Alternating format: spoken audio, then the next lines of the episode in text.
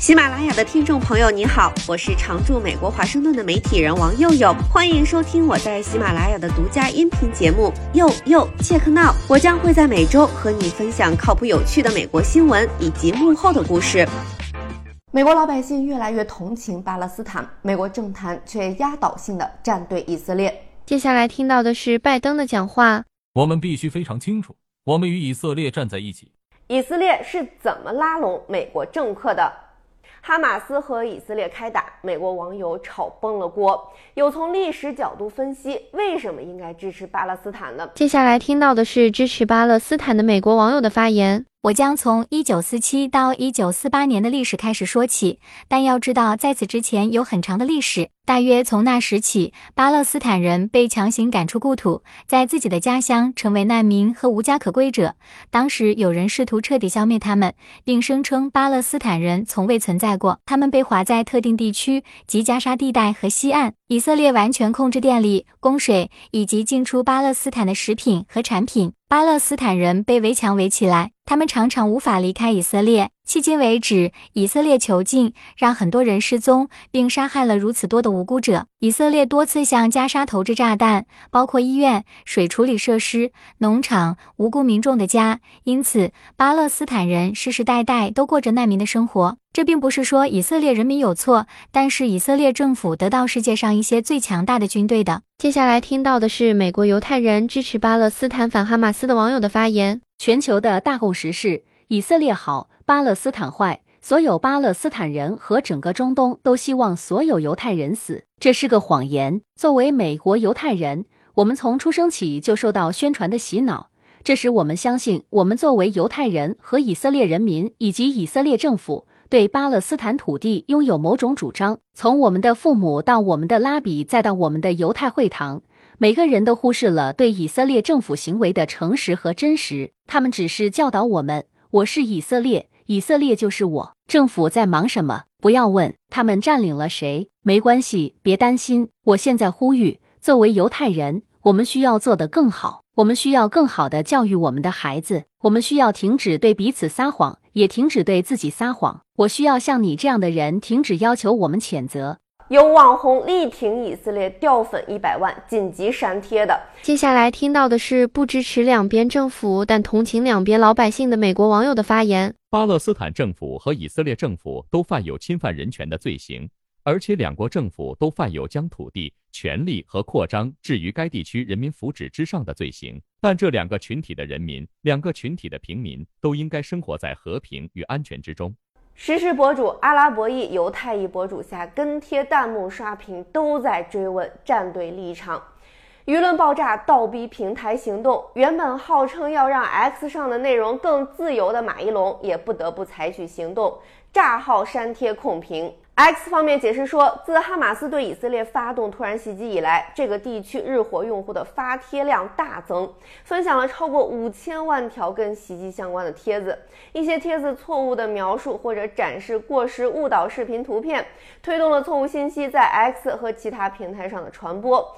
根据其反暴力和仇恨政策，X 将炸掉所有新创建的哈马斯的关联账户，删除包含暴力和仇恨言论的帖子，标记断章取义或者错误内容，遏制平台上恐怖主义内容的扩散，监控平台上的反犹言论，并跟其他社交媒体平台协调，通过全球互联网反恐论坛，阻止恐怖主义内容在网上的传播。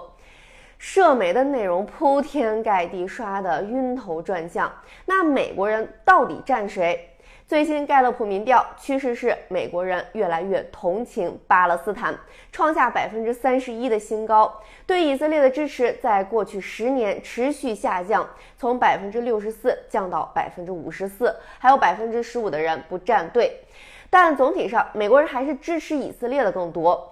而这个问题也很看政治倾向，民主党人对巴勒斯坦的同情超过了对以色列的支持。与此同时，共和党则是一边倒的支持以色列。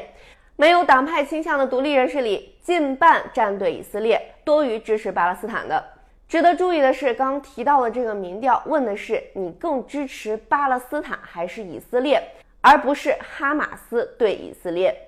美国大概有七百六十万犹太人，三百五十万阿拉伯人。不是所有犹太人都支持以色列，也不是所有阿拉伯人都支持巴勒斯坦。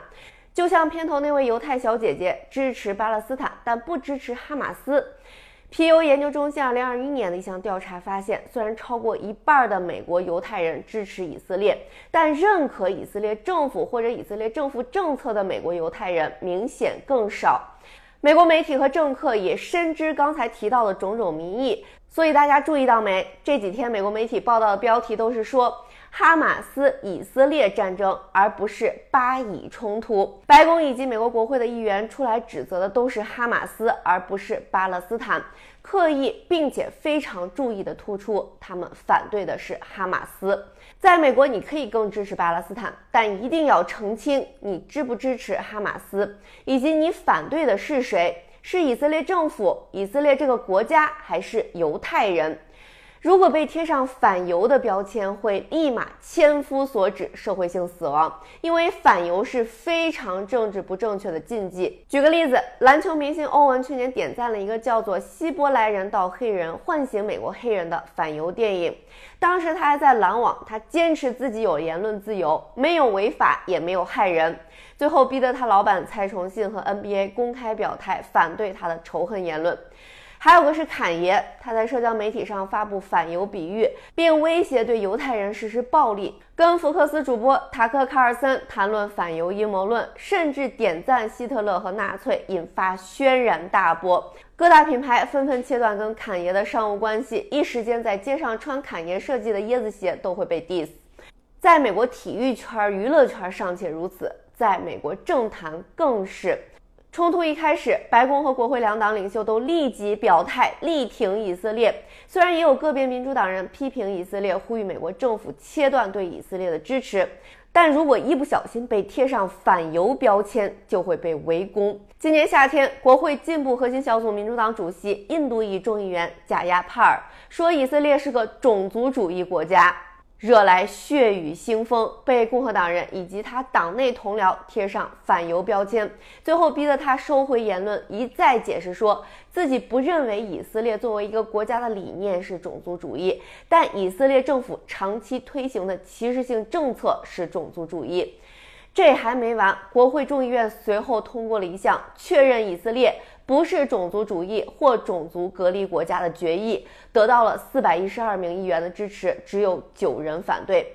所以大家就可以理解，即使国会前一阵子搞掉了众议院议长，现在正紧锣密鼓的选新议长，在这种混乱下，两党还是非常团结的，要给以色列援助。显然，美国舆论并不能决定美国外交政策的走向。巴以冲突问题在美国事关选举，事关利益集团。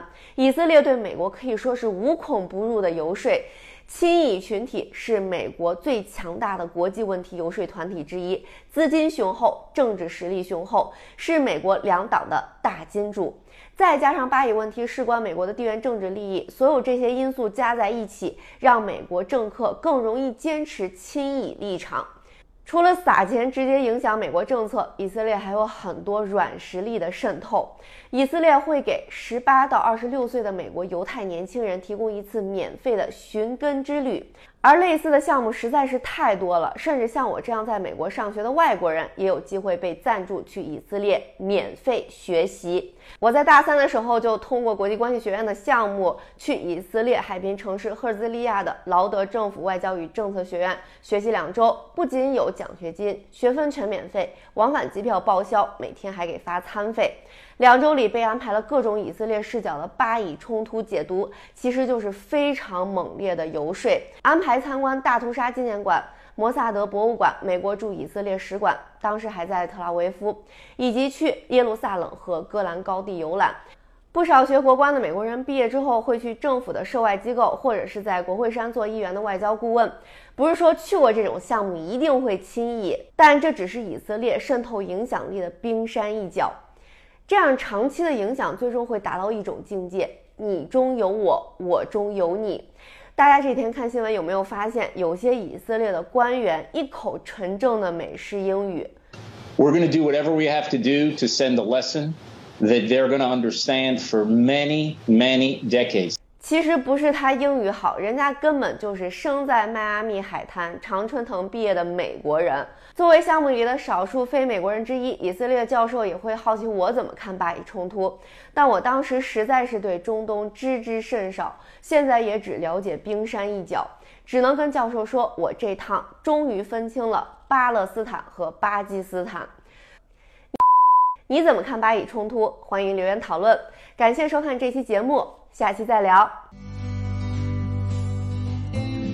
以上就是本期节目，我是王佑佑，欢迎在喜马拉雅订阅收听。佑佑切克闹，我们下期再会。